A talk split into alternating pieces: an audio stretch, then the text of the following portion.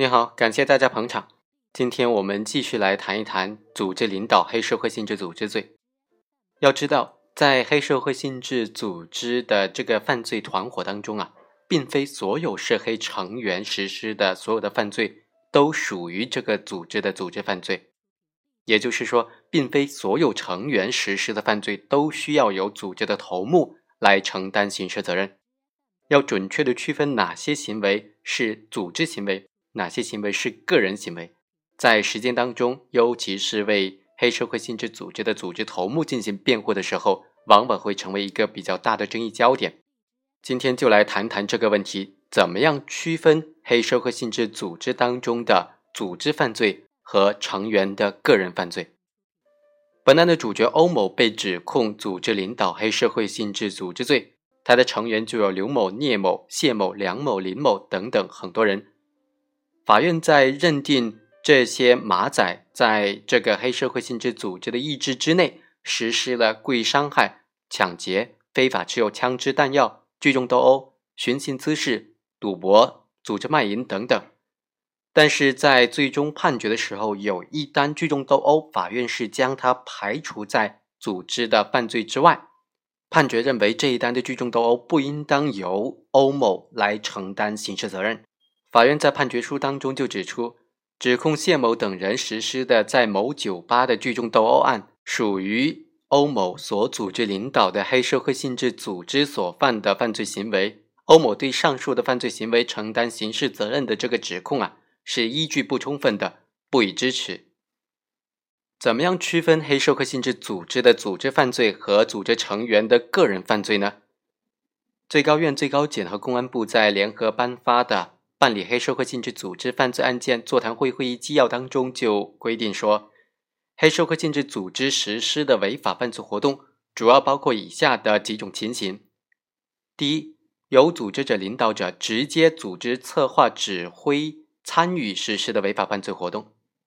第二，由组织成员以组织的名义实施的，并且得到了组织者领导者认可或者默许的违法犯罪行为；第三。多名组织成员为了逞强争霸、插手纠纷、报复他人、替人行凶、非法敛财而实施的这种共同犯罪，并且得到了组织者领导者认可或者默许。第四，组织成员为了组织争夺势力范围、排除竞争对手、确立强势的地位、谋取经济利益、维护非法的权威。或者按照组织的纪律惯例共同遵守的约定而实施的违法犯罪活动。第五，由黑社会性质组织实施的其他违法犯罪活动。根据这个会议纪要，只有具备上述情形之一的，才能够认定为黑社会性质组织实施的违法犯罪活动。有组织性是黑社会性质组织行为方式的主要特征之一，是黑社会性质组织犯罪和组织成员个人犯罪一个区分的根本所在。根据这点区分呢，我们认为界分组织犯罪和个人成员犯罪呢，应当遵循以下的几个标准：第一，是否由组织者领导者直接组织、策划、指挥、参与实施的；组织者、领导者是黑社会性质组织的发起者、创建者，或者在组织的过程当中实际处于这种领导的地位，对整个组织及其运行活动起着。决策、指挥、协调、管理作用的犯罪分子，所以只要是由组织者、领导者直接组织、策划、指挥、参与实施的犯罪行为，都应当认定为是组织犯罪。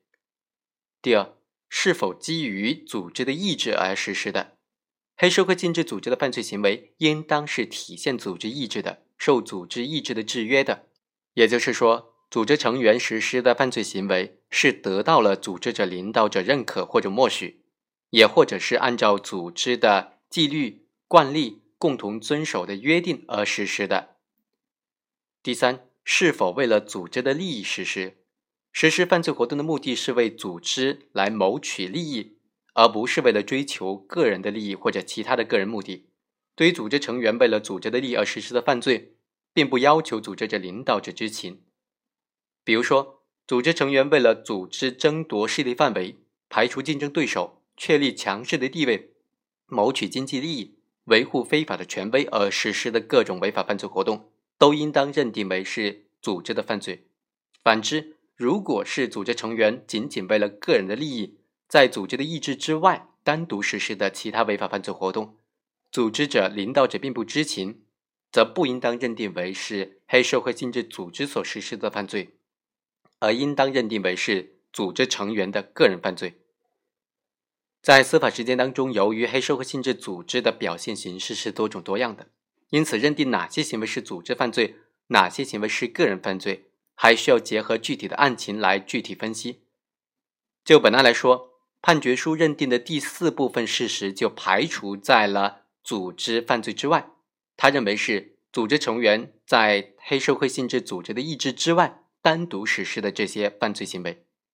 被告人谢某虽然是黑社会性质组织的骨干成员，但是在这一起聚众斗殴案当中，黑社会性质组织的头目欧某没有亲自的参与，没有证据证明各方参与人是经过欧某同意或者授意来实施此案的，也没有证据证明欧某事前知情或者事后对此案做出任何的意思表示。有关的书证材料证实，李某和梁某的交通事故的责任划分。确实是由梁某来负责的。交警在调解的时候，对后续的治疗问题没有做出处理。双方争吵的过程当中，李某就要求梁某赔偿的这种补牙费一千元，也就只是一千元而已。综合全案的在案证据，可以认定被告人李某等人要求梁某赔偿的理由是充分的。他基于要求个人赔偿的目的而引发的双方斗殴的行为呢，应当认定为是该组织成员为了个人的利益。个人的目的而单独实施的犯罪活动，这个犯罪活动是在该组织的意志之外实施的，不能够认定为该组织的犯罪活动。该组织的组织者、领导者欧某不应当对此案承担刑事责任。另外，判决书认定的第五部分犯罪事实，法院则认为是非组织成员单独实施的犯罪行为。法院认为，在梁某等人实施的这个寻衅滋事案当中，现有证据只能够认定各个被告人。都是因为餐厅上菜慢而进行滋事，并且殴打被害人的。他的犯罪行为并不是为了欧某所组织领导的黑社会性质组织的利益而实施的。所以呢，这个黑社会性质组织的头目欧某不应当对这个犯罪行为承担刑事责任。